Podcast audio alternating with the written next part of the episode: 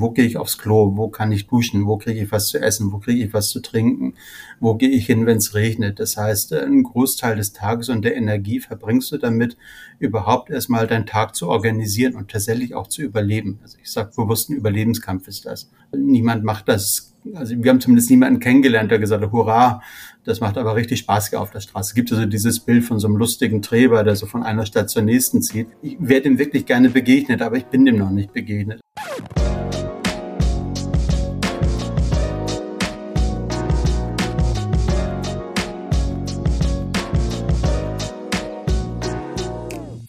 Hallo ihr Lieben, hier ist Marie. Schön, dass ihr wieder bei unserem Choro Podcast dabei seid. In dieser Episode geht es um ein Thema, mit dem wir tagtäglich, besonders in Großstädten, konfrontiert sind. Obdachlosigkeit. Das Ding ist nur, dass die meisten von uns immer noch eine große Distanz zu Menschen in Obdachlosigkeit und dem Thema Wohnungslosigkeit haben, obwohl es allgegenwärtig ist. In dieser Folge ist deshalb Professor Dr. Dirk Borstel mein Gast. Er forscht zum Thema Obdachlosigkeit an der FH Dortmund. Hallo Dirk, schön, dass du heute dabei bist. Ja, danke für die Einladung. Freue mich drauf.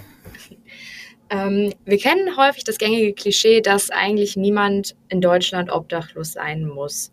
Trotzdem sind laut einer Statistik des Bundesministeriums für Arbeit und Soziales aber in Deutschland immer noch 37.400 Personen geschätzt obdachlos. Was bedeutet es eigentlich, obdachlos zu sein in Deutschland? Obdachlosigkeit ist eine extreme Lebenslage. Und wir haben da ganz häufig einen falschen Gedanken im Kopf, weil wir sehr häufig davon ausgehen, dass sozusagen mit der Obdachlosigkeit erst die Krise beginnen würde, ist aber andersrum. Das heißt, die Obdach- oder Wohnungslosigkeit, je nachdem, welchen Begriff du arbeiten willst, ist das Ergebnis einer Krise, die dann diese Krise nochmal zuspitzt.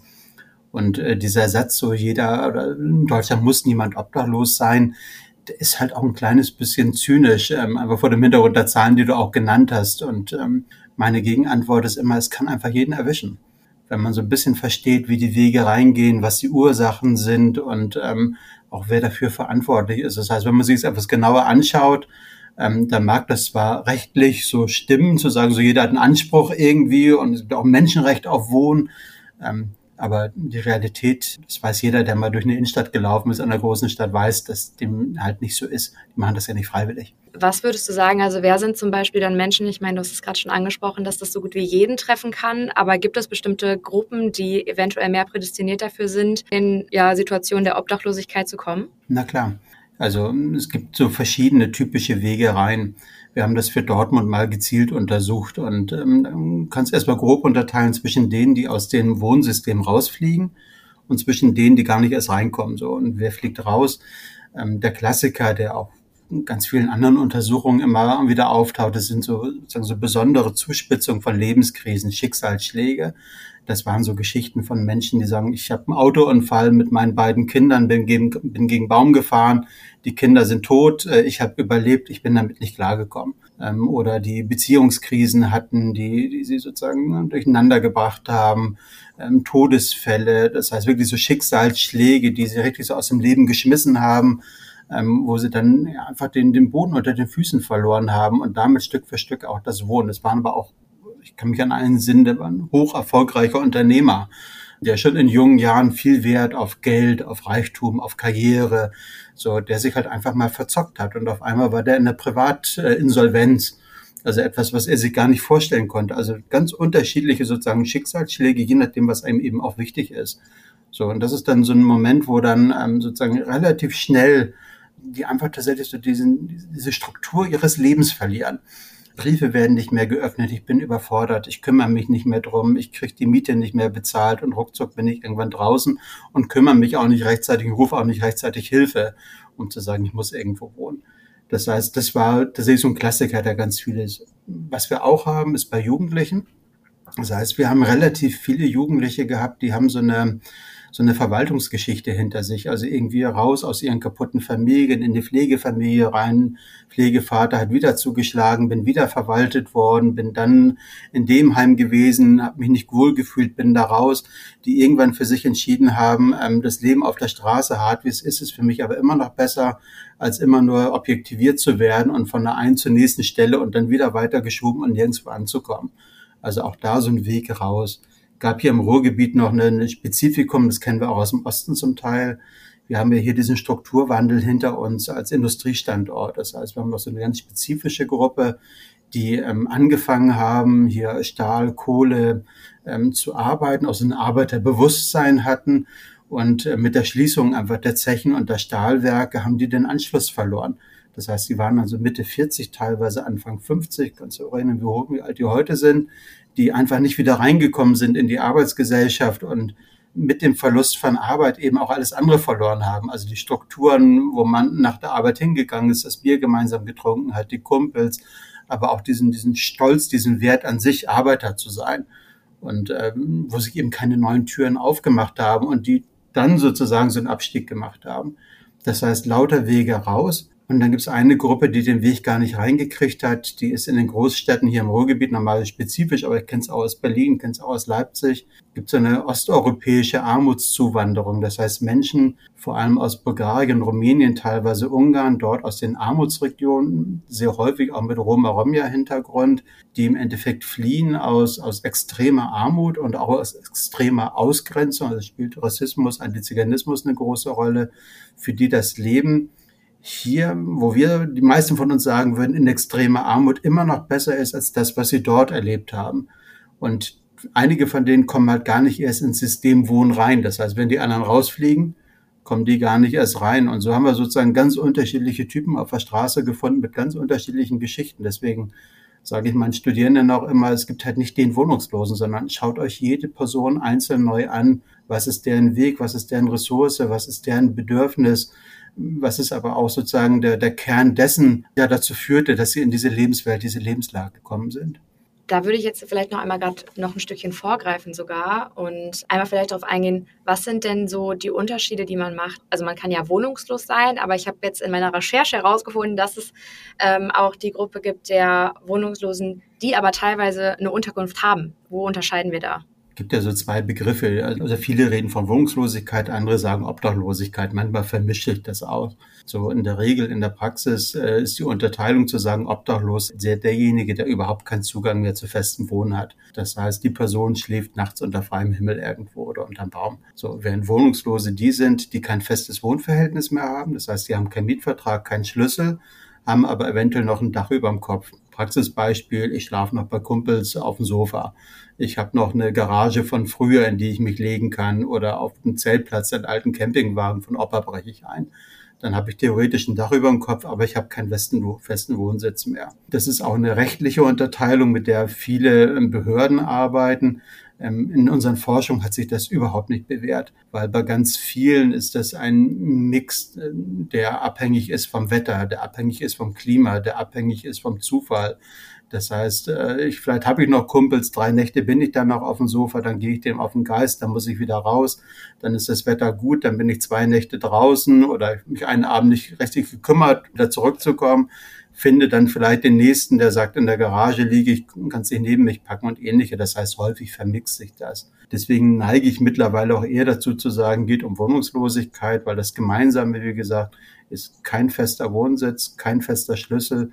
Und das heißt im Alltag, im Leben halt auch immer, ich habe keinen sicheren Rückzugsort. Also es gibt nirgendwo einen Ort, wo ich für mich sein kann, wo ich mich geschützt fühle, wo ich mich wohlfühle, wo ich mich entspanne und wo ich mich im Winter vielleicht auch mal aufwärme man könnte ja meinen, in Deutschland, es gibt genug Angebote für Menschen, die in so eine Lage geraten, sich irgendwie auch beim Staat zum Beispiel Hilfe und Unterstützung zu holen. Warum schrecken vielleicht Leute davor zurück oder gibt es vielleicht einfach zu wenig Angebote? Warum sind trotzdem so viele Leute in dieser Notlage, sodass also der Staat eigentlich da in dem Moment gerade gar nicht eingreift oder eingreifen kann? Da taucht ein ganz besonderes Problem auf. Man muss sich dann immer in diese Lebenswelt eine Sekunde reindenken. Das heißt, in dem Moment, wo du tatsächlich auf der Straße bist, egal ob du jetzt noch das Sofa hast beim Kumpel oder nicht, geht es darum, wie kommst du über den nächsten Tag hinweg. Das heißt, du musst erstmal überhaupt deine, deine Primärbedürfnisse, ähm, also wo gehe ich aufs Klo, wo kann ich duschen, wo kriege ich was zu essen, wo kriege ich was zu trinken, wo gehe ich hin, wenn es regnet. Das heißt, ein Großteil des Tages und der Energie verbringst du damit, überhaupt erstmal deinen Tag zu organisieren und tatsächlich auch zu überleben. Also ich sage bewusst, ein Überlebenskampf ist das. Niemand macht das also wir haben zumindest niemanden kennengelernt, der gesagt hat, hurra, das macht aber richtig Spaß hier auf der Straße. Es gibt also dieses Bild von so einem lustigen Treber, der so von einer Stadt zur nächsten zieht. Ich werde ihm wirklich gerne begegnet, aber ich bin dem noch nicht begegnet. Das heißt, alle, die wir kennengelernt, gesprochen, zugehört haben, haben gesagt, das ist keine freiwillige Geschichte. So, wenn du jetzt zu deiner Frage zurück in dieser Lebenswelt bist, dann ist das schon wieder eine, ein hoher Aufwand und eine hohe Ressource, dass du dich auch dann um das kümmerst, was jenseits deiner Perspektive gerade ist, nämlich irgendwann wieder eine Wohnung zu haben. Und dann taucht noch ein systemisches Problem auf. Du musst ja überhaupt erstmal ähm, Zugang kriegen, zum Beispiel einen Termin. Das ist so ein ganz praktisches Beispiel. Also kriegt man heute auf einem Amt einen Termin, wenn du kein Handy hast und keinen Zugang zum sicheren WLAN. So, und hast eine Online-Terminbuchung. Selbst wenn dir das gelingt über eine Beratungsstelle, wo du dann gezielt hin musst in einer gewissen Uhrzeit, um dann kurz ins WLAN zu gehen, dir einen Termin buchst beim Sozialamt, musst du als zweite Hürde an dem Tag auch noch dran denken, um 16.43 vor der Tür 247 zu sitzen. Das machen wir wieder ohne Handy und gleichzeitig in den Dingen, ich muss mich an dem Tag ums Essen, Trinken, Waschen, was weiß ich kümmern. Das heißt, da prallen zwei Systeme aufeinander, also eine Lebenswelt, die, die wenig sozusagen zulässt, in die Zukunft zu denken, sondern die ganz im Heute ist. Und andererseits eine Verwaltungsrealität, die zum Beispiel auch sagt, wenn du zu mir kommst, dann hätten wir gerne deinen Personalausweis, wir hätten gerne die letzte Lohnbestätigung, wir bräuchten mal die Arbeitszeugnisse. Das heißt auch etwas, was die meisten gar nicht mehr auf der Straße in dem Moment unbedingt haben weil es ihnen geklaut wurde, weil sie es verloren haben, weil sie es gar nicht aus der alten Wohnung gerettet haben, weil sie nicht alle mit dem Aktenkoffer ähm, sozusagen der wichtigen Dokumente auf der Straße leben. Das heißt, da prallen zwei Welten ganz häufig aufeinander, die beide ihre innere Logik haben. Also es ist ja nicht falsch, was die Verwaltung oder was solche Verwaltungsstellen da machen, aber die Lebensrealität, der Lebensrealität entspricht es nicht. Und das wäre zum Beispiel so ein Punkt, wo soziale Arbeit dann einfach diese Brücke bauen muss. So, und das ist zum Beispiel jetzt mal so ein Beispiel, warum das so schwierig ist zu sagen, ähm, kümmere dich mal in dem Moment drum. Das ist schon sehr anstrengend auf der Straße. Wenn du jetzt auch sagst, zum Beispiel, die leben quasi in zwei verschiedenen Welten, würdest du sagen, dass Menschen, die wohnungslos sind, dass die schon außerhalb unserer ja, Mehrheitsgesellschaft positioniert sind? Also würdest du sagen, dass die auch zum Beispiel ähm, ja einfach auch nicht richtig als zugehörig gesehen werden? Sie werden massiv diskriminiert. Also wir haben einen eigenen Forschungszweig hier. Das ist der junge Kollege Tim Sonnenberg, von dem ich da auch ganz, ganz viel lerne, der also gezielt nach Diskriminierungsstrukturen und Erfahrung fragt. Und wir kennen das auch aus den Zahlen aus der Rassismusforschung ähm, dass zum Beispiel die Ablehnung von Wohnungslosen, das sind dann so Aussagen, die müssen aus der Innenstadt vertrieben werden, ähm, mich ekelt das an, wenn jemand mich anbettelt und ähnliches, die haben schon sehr hohe Zustimmungswerte, sind teilweise in den 30ern, äh, Prozentzahlen. Das heißt, äh, das ist auch eine, eine Lebenswelt, die jetzt äh, tatsächlich ausgegrenzt wird. Trotzdem würde ich deine Frage einen Tick anders beantworten, weil ähm, was mich tatsächlich auch selber total erstaunt hat, als wir zum ersten Mal geforscht haben, war, dass ich gemerkt habe, wenn ich genauer hingucke, sehe ich viel mehr, und zwar direkt in meinem unmittelbaren Umfeld. Also wir haben das an einem Tag in Dortmund gemacht, den wir vorher nicht angekündigt haben. Mit 80 Studis sind wir ins Feld, haben vorher mit Wohnungslosen gesprochen, die uns geholfen haben, so, Platten zu finden, Orte zu finden, zu sagen, so könnt ihr sie ansprechen und wir helfen euch auch mal. Wenn man diesen Blick einmal schärft, also nicht dann sozusagen vorbeiläuft, und für die Sekunde genervt ist, weil irgendjemand einen Euro haben will, sondern mal genauer guckt, wird man feststellen, wie unglaublich viele Menschen sozusagen mitten unter uns sind, die eindeutig wohnungslos sind, ähm, die wir aber nicht sehen. Und dann sozusagen, wenn sie gesehen werden, dann noch diskriminiert werden. Und dann gibt es in der Diskriminierungsforschung noch sozusagen eine gedankliche Runde weiter, dass sehr häufig Menschen, die diskriminiert werden, also wahlweise dieser Diskriminierung ausweichen. Das heißt, die gehen dann an den Rand, um diesen Druck auszuweichen während andere zum Beispiel teilweise das, was sozusagen diejenigen, die diskriminieren, über sie meinen, tatsächlich auch übernehmen. Das heißt, man benimmt sich dann auch tatsächlich so, wie man meint sozusagen oder wie andere meinen, weshalb sie diskriminiert gehörten. Das heißt, das sind ganz interessante psychologische Mechanismen, die da auch eine Rolle spielen, die alle dazu führen, dass sie mitten unter uns sind, mittendrin. Wir können sie sehen, aber in der Regel sehen wir sie nicht, weil wir nicht hingucken. Und äh, der Bedarf dieser Menschen ist ganz primärer, sie wollen ernst genommen werden als Subjekte, als Menschen und auch so angesprochen, so behandelt, so wollen sie behandelt werden. Was ich auch in meiner Recherche gehört habe, ist, dass auch viele Menschen einfach dadurch, dass sie in diese Lage geraten, so sehr viel Scham empfinden einfach weil man gesellschaftlich dann auch zum Beispiel so behandelt wird, sodass da einfach ein sehr, sehr großer Teil ist von Menschen, die eigentlich obdachlos sind, wo man es aber eben halt auch nicht sieht. Ja, klar. Also Scham ist ein ganz, ganz großer Punkt und ähm, es ist Scham vor ganz vielen Dingen auch. Also man schämt sich vor anderen, man schämt sich teilweise aber auch vor sich selbst. So und wenn dann noch Punkte dazukommen, wie zum Beispiel Probleme mit Hygiene, weil ich den Zugang gerade nicht habe, mit Klamottenwaschen, da gibt es viele Hilfsangebote, aber ich muss mich ja immer wieder darum kümmern.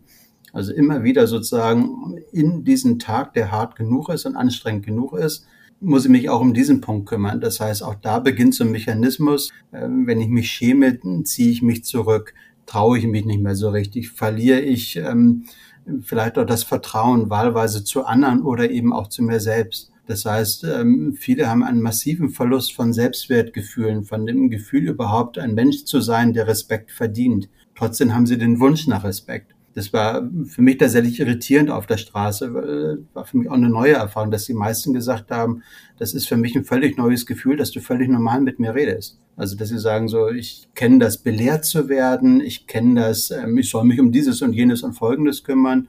Und unser Einstieg in die Gespräche war immer, wie geht's dir? Eine banale Frage, die aber eine banale Frage nach Respekt in sich hat die jetzt nicht sagt, ähm, ich erkenne das, ich weiß, was du zu tun hast und wenn du das nicht machst, dann versagst du, sondern die einfach fragt, wie geht's dir und darauf aufbauend ein Gespräch führt, wie andere das vielleicht bei einer Party in der Küche machen oder im Café oder beim Daten oder wo auch immer. Ich finde auch, das ist irgendwie genau der Punkt, weil man dadurch, dass man selber ja eigentlich so eine sehr dolle Distanz dazu hat, dass einem das einfach gar nicht klar ist, dass es den Leuten halt so geht. Also das so aus dem Blickwinkel mal zu sehen, ich finde, dahin kommt man ja gar nicht, wenn man nicht mit diesen Menschen mal spricht oder irgendwie da Berührungspunkte hat. Was halt, aber wie gesagt, unsere gesellschaftlichen Berührungsängste seitens dieser Menschen einfach irgendwie so ein bisschen im Weg steht wiederum, ne? Du rennst so offene Türen. Ich kenne das von meinen Studierenden. Da ist immer die erste Frage, wie spreche ich die denn an? So, und da ist eine Hürde, die, die kannte ich auch. So, und äh, meine Antwort ist so wie jeden anderen Menschen auch. Also es gibt, ähm, wie gesagt, die Frage, wie geht's dir? Vielleicht gibt man auch 50 Cent oder nicht oder gibt einen Kaffee aus. Also das sind genauso Menschen wie ich und du. So, und dem einen gelingt es leichter und dem anderen etwas schwerer, Kontakt aufzunehmen. Aber meine Erfahrung ist, sei einfach du selbst. So, geh respektvoll damit um. Und die Gegenseite wird dir auch antworten, ob sie Lust auf ein Gespräch mit dir hat oder nicht hat. Und wenn sie sagt, es passt mir gerade nicht oder hau ab, dann sagst du Danke und gehst. Also meine Erfahrung ist tatsächlich, dass die meisten, die wir angesprochen haben, ausgesprochen erfreut waren über ein ganz normales alltägliches Gespräch. Also wie geht's dir?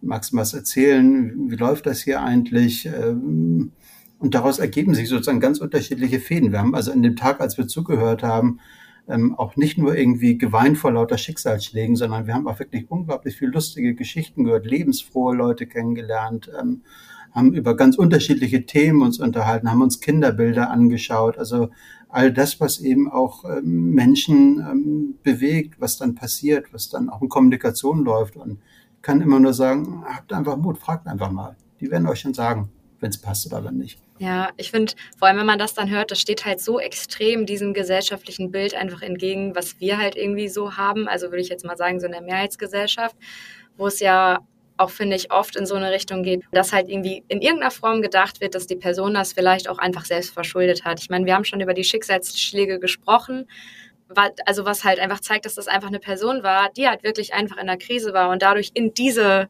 existenzielle Krise noch viel mehr reingerutscht ist finde ich manchmal einfach unglaublich, was halt die Realität ist und was wir halt denken, wie es irgendwie ist. Was ich auch sehr, sehr krass fand, war ähm, auch jetzt in meiner Recherche äh, Gewalt gegen Menschen, die wohnungslos sind. Also es ist ja noch nicht mal nur so, dass die Person da alleine, also schon auf sich gestellt ist und wirklich da ja um ihr Überleben kämpft, sondern es ist ja auch so, dass die Gesellschaft nicht nur auf eine sehr diskriminierende Art und Weise mit ihr umgeht, sondern halt auch wirklich die Person Angst haben muss, angegriffen zu werden unter anderem. Naja, es ist eine extrem schutzlose Lebenswelt, weil du eben nicht diese Sicherheit der eigenen Wohnung hast, wohl wissend, dass häusliche Gewalt und so weiter. Trotzdem bist du ständig in der Öffentlichkeit. Ähm, eine junge Frau erzählte uns, dass sie hat mehrere Jahre lang unter einer Brücke geschlafen.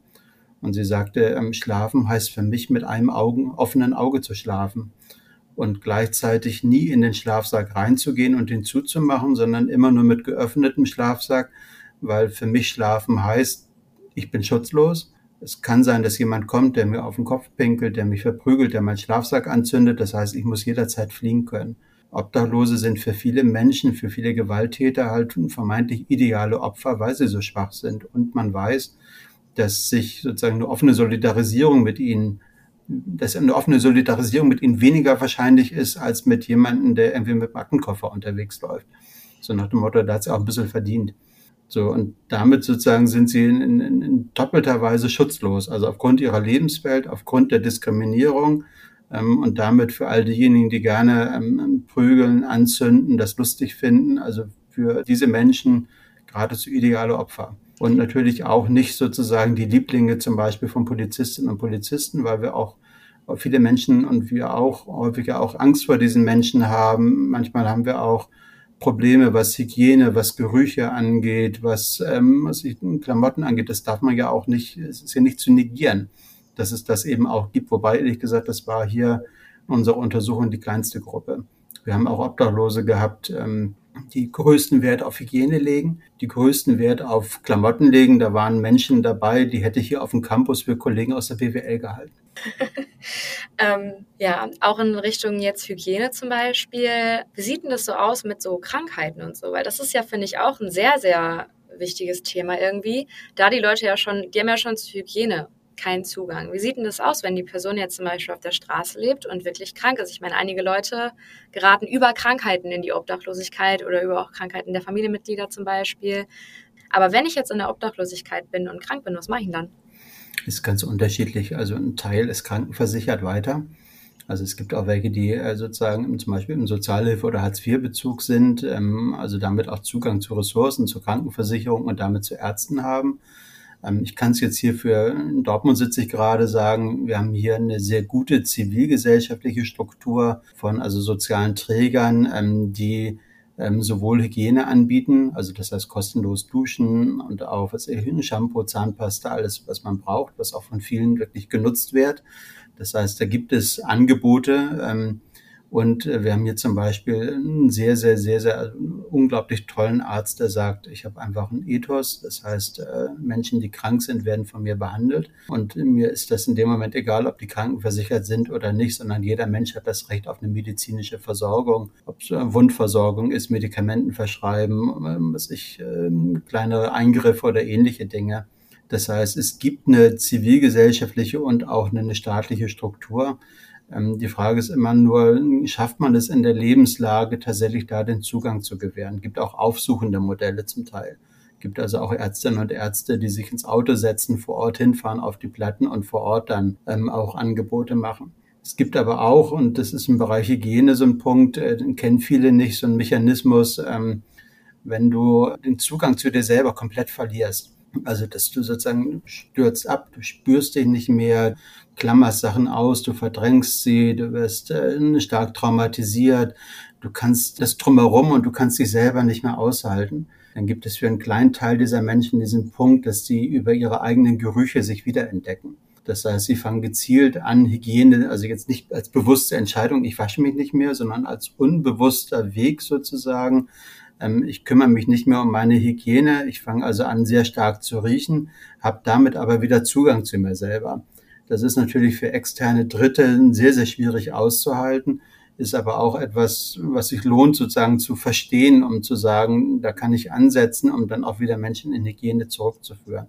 Aber wie gesagt, mir ganz, ganz wichtig, dieses Bild, sehr, sehr viele Menschen auf der Straße kümmern sich um ihre Hygiene, das ist ihnen auch wichtig. Es ist aber ein Teil, der sozusagen auch da ähm, abstürzt, das verliert und teilweise unbewusst, teilweise bewusst teilweise auch aufgrund von Drogenkonsum oder ähnlichen Dingen oder psychischen Erkrankungen. Aber es sind ja. eben nicht alle. Du hast es gerade jetzt schon am Ende angesprochen, ähm, auch so psychische Erkrankungen. Bedeutet, da könnten Menschen sich auch Hilfe suchen? Also ich meine, auch das ist natürlich ein riesiges Klischee oder halt auch, ich meine, vielleicht auch die Realität. Ähm, du kannst es besser sagen, äh, Richtung zum Beispiel auch so Suchterkrankungen und so. Ich meine, das denken ja immer ganz viele. Ich finde auch die Aussage ganz, ganz krass. Das hatte ich auch schon mit Leuten, die dann gesagt haben, nee, ich möchte Leuten, die zum Beispiel dann da betteln, nichts geben, weil dann kaufen die sich davon Alkohol. Ich habe aber auch wiederum andere Freunde, die sagen, ähm, oder die Leuten schon Geld gegeben haben, wo die Leute dann selber waren, ich kaufe mir dafür auch keinen Alkohol. Du musst dich doch vor mir nicht rechtfertigen, wofür du das ausgibst. Kauf dir, was du möchtest. Und ich finde es so verrückt, dass wir halt, also dass ich, äh, also dass mir das wirklich Leute gesagt haben und meinen wirklich so, nicht, ich gebe dir nichts, weil dann kaufen die sich Alkohol. Das ist genau der Punkt, den der Tim Sonnenberg gerade untersucht. Das heißt, an sich ist es ja was Wohlwollendes. Ich gebe Geld, binde das aber an eine, eine Bedingung heran. Ähm, also meine Antwort wäre klar, wenn ich jemand Geld schenke, dann ist der selbst verantwortlich, was er mit diesem Geld macht. So, ähm, wenn ich aber die anderen sozusagen an das Geld eine Bedingung binde, bevormunde ich diese Person. Also du kriegst das Geschenk nur, wenn du dich anständig verhältst, aus meiner Sicht. So halte ich für eine diskriminierende Äußerung. Dein Punkt war ja aber noch ein Tick vor, sozusagen dieses Verhältnis zwischen Sucht und Wohnungslosigkeit. Das ist tatsächlich komplex. Natürlich gibt es Menschen, die aufgrund von Suchtproblematiken Kontrolle über ihr Leben verlieren und dann auf der Straße landen. Andere wiederum hatten vorher überhaupt keine Suchtproblematik, sondern entwickeln die auf der Straße, um ihre Lebenslage, Lebenswelt irgendwie auszuhalten. Es gibt auch viele Menschen auf der Straße, die zum Beispiel gezielt Abstand von jeglicher Form von Drogen, also auch von Alkohol halten, weil sie für sich sagen, wenn ich jetzt noch anfange zu trinken oder dieses oder jenes zu nehmen, ähm, dann verliere ich sogar noch die Kontrolle über das, was ich mir gerade an Struktur auf der Straße geschaffen habe. Es gibt Wege rein über dieses Thema. Es gibt äh, Problematiken in dieser Lebenswelt, aber es gibt aber auch genauso diejenigen, die sagen, ähm, ich mache das nicht, weil ich bin zum Beispiel jetzt gerade empfänglich oder ich habe da schon eine Geschichte oder ich habe auch schon Entzug hinter mir oder es ist, äh, schmeckt mir einfach nicht, ich habe überhaupt keinen Bock drauf. Ähm, also von daher ist es sehr viel komplexer, als wir von außen denken und äh, das ist wiederum auch ein Stereotyp, was wir haben. Also wohnungslos gleich Trinker. Das, ist ein, das sind unsere Bilder. Sind aber häufig nicht die Bilder der Realität auf der Straße. Und das, was du gesagt hast, wenn dann die Person von sich selber sagt, ähm, danke für den Euro, ich kaufe mir auch keinen Schnaps dafür, dann ist es das, was ich vorhin meinte mit der Diskriminierung. Das heißt, die reagiert schon sozusagen auf eine Diskriminierung, die noch gar nicht da ist. Und um sie frühzeitig präventiv abzuwehren, sagt sie, ich verhalte mich nach deinen Regeln. Das heißt, es ist eine Auswirkung von Diskriminierung und ähm, weiß ich alles von dem Tim Sonnenberg, das betone ich auch nicht, meine Forschung ist seine. Ähm, da bin ich auch total gespannt, ähm, was der da noch aufschreibt. Ähm, was ich auch sehr cool fand, der hat sich einfach in seiner Forschung jetzt auch sehr, sehr lange selber auf die Straße gesetzt und kann das jetzt aus einem eigenen, aus einer eigenen Feldforschung heraus sozusagen beschreiben. Und glaube, dass wir da noch ganz viel Lehrstellen haben und ganz viel lernen können. So angenommen, Menschen sind jetzt schon an dem Punkt, dass sie halt wohnungslos sind und ähm, gehen meinetwegen auch schon oder nehmen meinetwegen auch schon so kleinere Angebote in Anspruch, wie zum Beispiel so Hygienemaßnahmen und so. Mm, was wäre ein größerer Schritt, den Leute machen müssten oder was könnte auch die Gesellschaft mehr für diese Leute tun, dass sie wirklich irgendwie den Weg wieder zurück in vielleicht ein normales Leben schaffen, vielleicht auch wieder einen Job zu haben oder so? Was sind Schritte, die wir da angehen müssen? Da gibt es ja mittlerweile einiges. Also ich sag mal, eine Grundbedingung, die wir bräuchten, wäre einfach Wohnraum. Ähm, und zwar Wohnraum, der bezahlbar ist. Und das ist schon ein Problem in vielen Städten. Das heißt, selbst wenn wir wollten, dass die Menschen wieder ins Wohnen kommen, wären die Wohnungen gar nicht da. Und äh, ohne Wohnungen müssen wir gar nicht nachdenken. Das heißt, und das ist eine politische Aufgabe, sozialen Wohnraum in einer Mengelage zu schaffen, dass für jeden auch tatsächlich eine Wohnung da ist dann sozusagen, wenn du davon mal ausgehst, dass die jetzt da wären, also spielen wir es mal durch, sind wir aber weit, weit entfernt von, ähm, wissen wir, dass sozusagen die, die Wege rein ja sehr unterschiedlich sind, auch sozusagen die Lebenswelten selber ganz unterschiedlich. Es gibt zum Beispiel diesen Typ, der, ähm, den du jetzt beschrieben hast, der also eher schon soziale Angebote annimmt, so temporär. Andere sind sehr stark eingebunden, das heißt der ganze Tagesablauf orientiert sich auch an den Angeboten. Also in Dortmund gibt es morgens ein kostenloses Frühstück, mittags so eine Suppenküche und nachmittags geht man dann irgendwie auf Platte und Betteln oder sowas, je nachdem, also eins von beiden. Das heißt, man hat eine klare Struktur, die auch so an Sozialarbeit angebunden ist. Und dann gibt es wieder andere, die sagen, ich vertraue niemanden mehr, ähm, ich gehe irgendwo, bin ganz weit weg, teilweise gar nicht auffindbar. So, und dann müsstest du bei jeder Person wieder einzeln schauen, was könnte deren Weg zurück in Wohnen sein.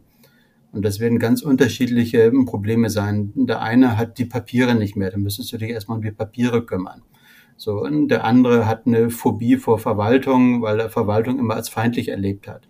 Dann müsstest du überlegen, wie kommst du über diese Brücke hinweg. So, und der dritte schafft es nicht, die Termine einzuhalten. Das heißt, du müsstest den Brückenschlag organisieren, dass du die Termine im Kopf hast als Sozialarbeiterin oder Sozialarbeiter und beide miteinander in Verbindung bringst. So, der nächste hat Angst vor der Diskriminierung und der nächste weiß gar nicht mehr, wie Wohnen funktioniert. Das heißt, du musst von jedem sozusagen Einzelfall immer ausgehen. Also was ist an Ressourcen noch da? Oder auch welche Ressourcen haben sie auch gebildet? Welche Bedürfnisse sind da und muss dann sehr flexibel reagieren. Und dann denk wieder an diese beiden Systeme, Lebenswelt und Verwaltungslogiken. Verwaltung ist halt jetzt nicht so, so ein hochflexibler Apparat.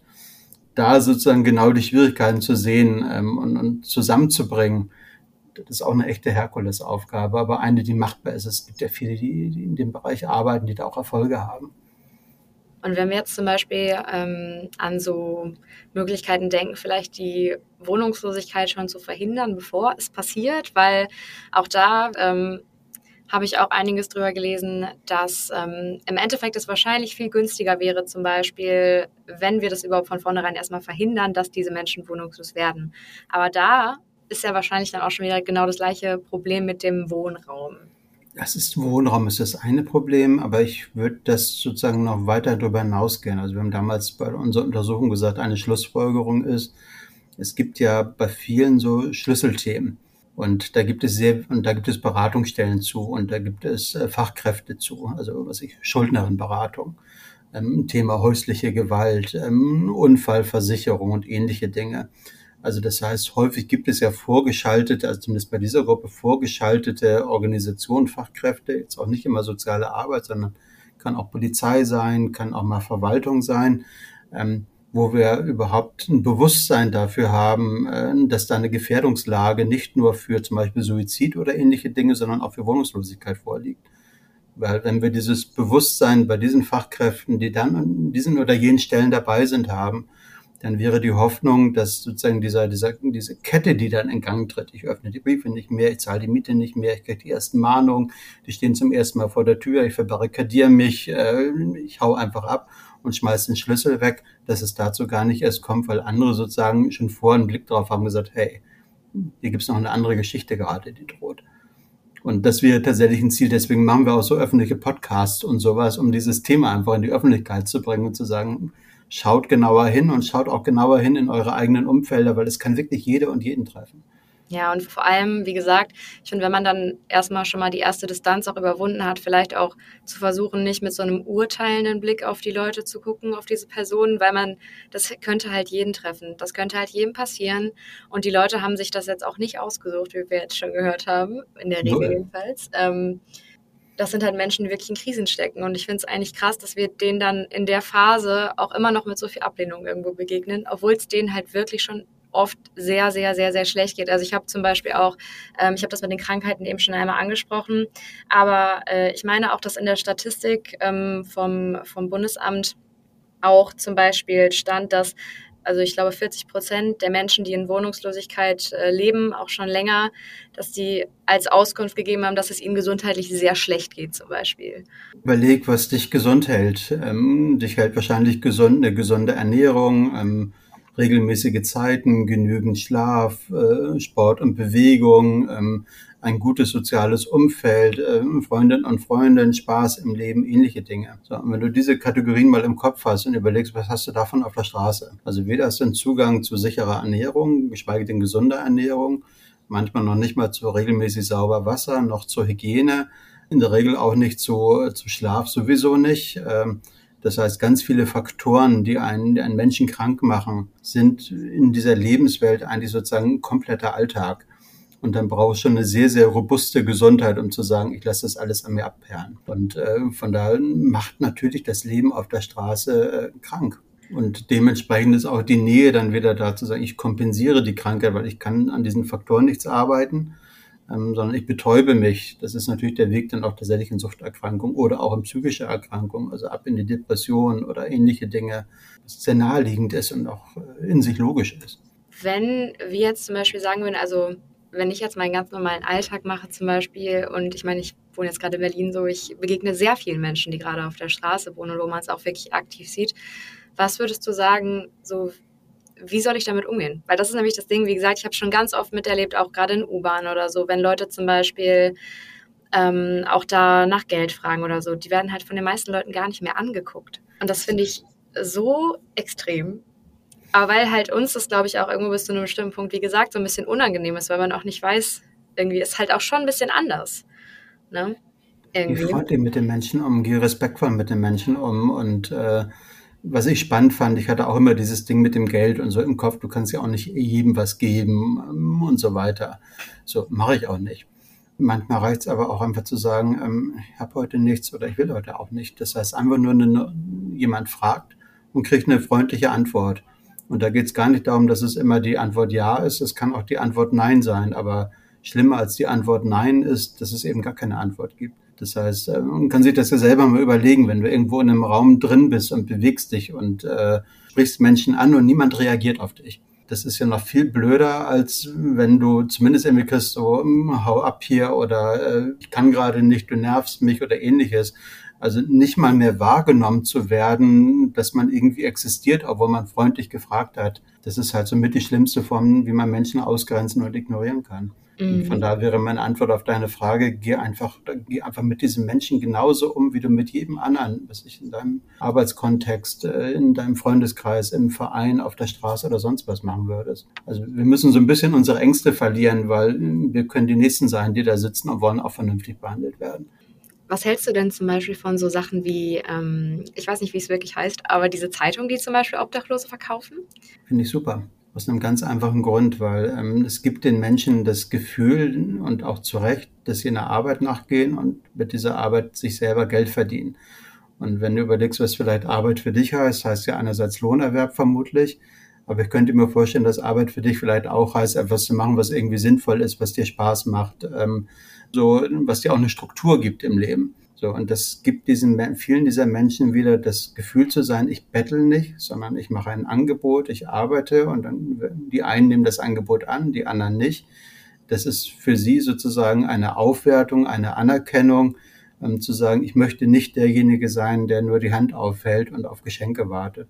So, und damit steigert das Anerkennung, Selbstwertgefühl, Selbstbewusstsein und das ist wiederum auch die Ressource, die einige dann nutzen können, zu sagen, hey, ich kümmere mich jetzt auch um den nächsten Schritt. Ich gucke mal, ob ich vielleicht irgendwie meine Lebenslage tatsächlich verändert kriege.